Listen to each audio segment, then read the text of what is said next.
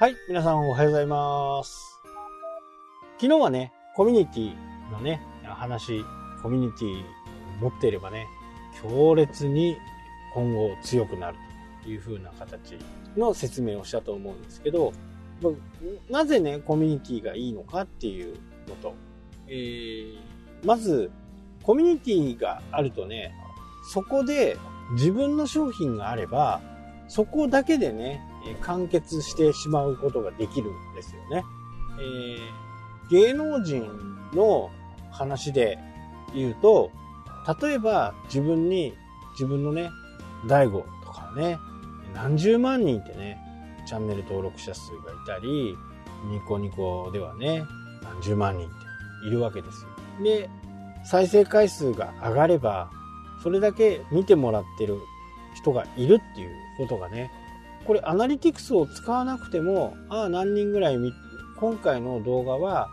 タイトルとかね、内容も良かったんで、このくらい見られたかな。例えば1万回見られたな。普通に考えて1万回見られる80万とかね、90万の読者がいて、1万回見られるっていうことは、だいたい1万人が見てるっていうふうにね、仮定してもいいのかというふうに思う。じゃあ、1万人が毎日見てくる。まあ、毎日やってる場合はね。時にはね、5000人しか、5000回しか回らなかったとか、いうふうなこともあるでしょうけど、時にはね、5万回回るとかね。そうなると、最低でも5000人、最大で5万人とか。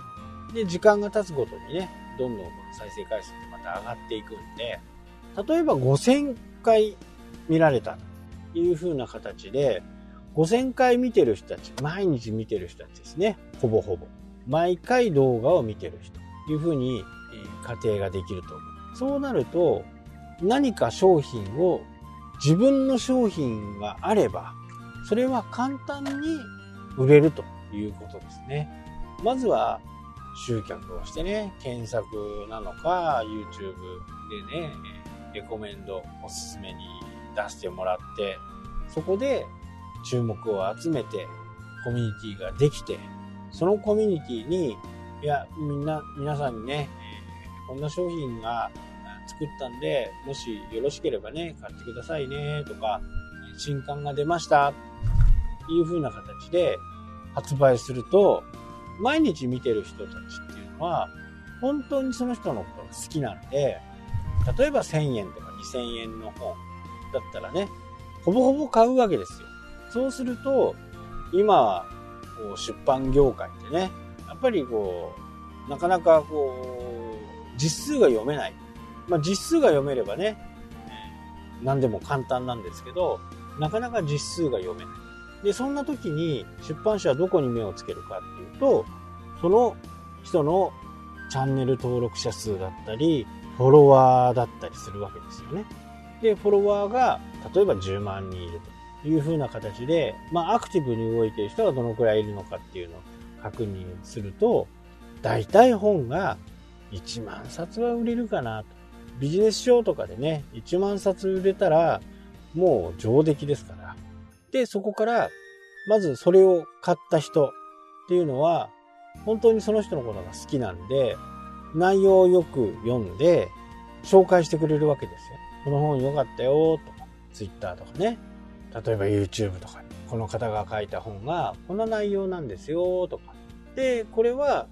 別にその著者がね、えー宣伝してくれって言ったわけじゃなくって、勝手にこう紹介されるんでね。まあ、勝手っていう言い方はあれかもしれないんですけど、まあ、知らない間に紹介されるということなんで、どんどんどんどん拡散していくわけですよね。まあ、これを作戦としてやってる方も、いますけど、まあ、基本的にはね、そういうことをしない。なんかこう、ケチくさいじゃないですか。なんか、せこいみたいなね。やってね、みたいな感じ。初めはね、そういう風な形でしょうがないんですけど、だんだんこ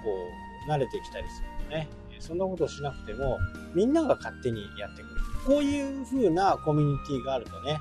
自分の商品があればね、必ず売れるわけですよ。ここがね、コミュニティの強いところですね。フォロワーっていうよりもね、コミュニティがあって、その人が好きで、その人が何かこう、新しいことを、新しい本が出たとかね、新しい商材を作ったとか、新しいレポートを作ったとか、いう風な形になると、みんなが紹介してくれるっていうのがね、コミュニティのいいところですよね。えー、その代わり、そのコミュニティの中には、いろんなものを投稿してね、まあオンラインサロンでもね、有料にする場合も、が多いとは思うんですけど、無料でもね、10人でもいいんで、まずはそういうコミュニティ作り、まあ皆さんの困りごととかね、そういったことをコミュニティとしてね、作っていくという風な形ですね。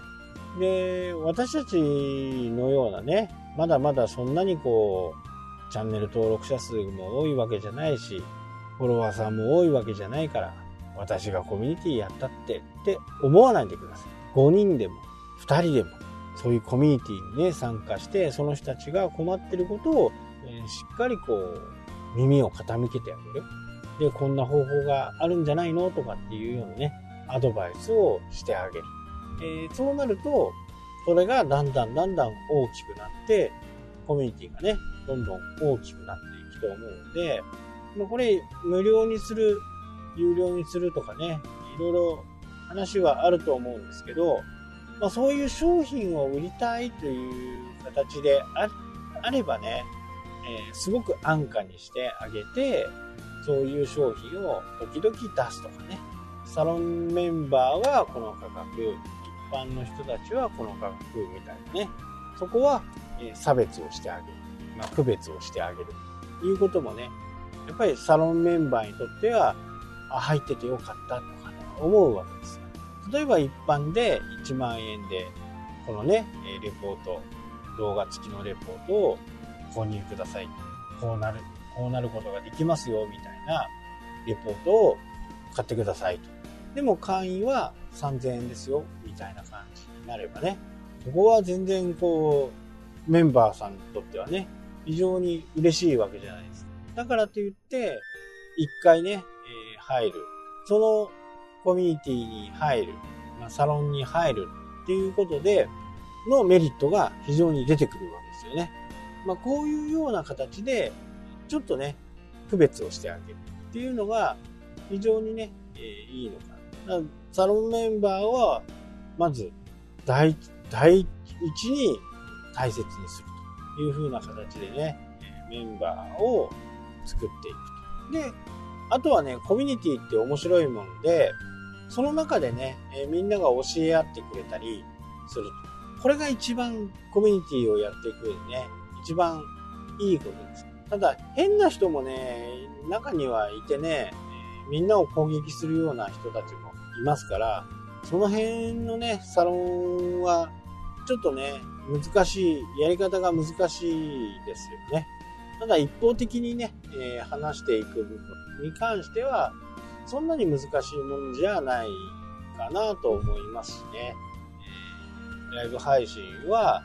もうサロンメンバーだけとかね、そんな風なこともできると思うので、コミュニティをね、作っていけば、こう、日本のね、えー、環境で言うと、まあ、集落を作るみたいな、小さなね、まあ、部族っていうか、そういう小さい小さいコミュニティを作る感じ。で、えー、ファンが多い人たちはね、大きな軍とか、町とか、市、道、県、北海道、あとは東日本で全国とかっていう風に、そういう風な形でね、えまずは小さいところで5人、5人から始める。まあこれも前話しましたけど、みんなね、初めは1人から始まっていってるんで、ここをね、いきなりこう、1万人を目指すなんてことをしないで、まずは5人の話をしっかり聞いて耳を傾けて、どんなことに悩んでいるのか、自分がそれに対してアドバイスできるのか、もしくはサロンメンバーがね、アドバイスできるものなのか、まあそういったものを作っていって、自然にね、えそのコミュニティがビジネス集団としてね、活躍できるような場をね、提供する。もうコミュニティを作るっていうのがね、今、本当にみんながもう必死になってやってること。ウェブはもうコミュニティを作るっていうことでね、え、YouTube もそうです。YouTube も使い、ブログも使い、ポッドキャストも使い、ファンを増やして、コミュニティを作る。まあ、これに尽きるというふうな。で、コミュニティが出来上がってしまったら、もう相手はね、信用してくれてるんで、まあ、すごくね、変なね、商品を出したら、もう大会されるし、批判は書かれるし、まあ、自分がその時一番ベスト、これ以上ないっていうような商品を出していればね、皆さんが紹介してくれたりするんで、コミュニティがね、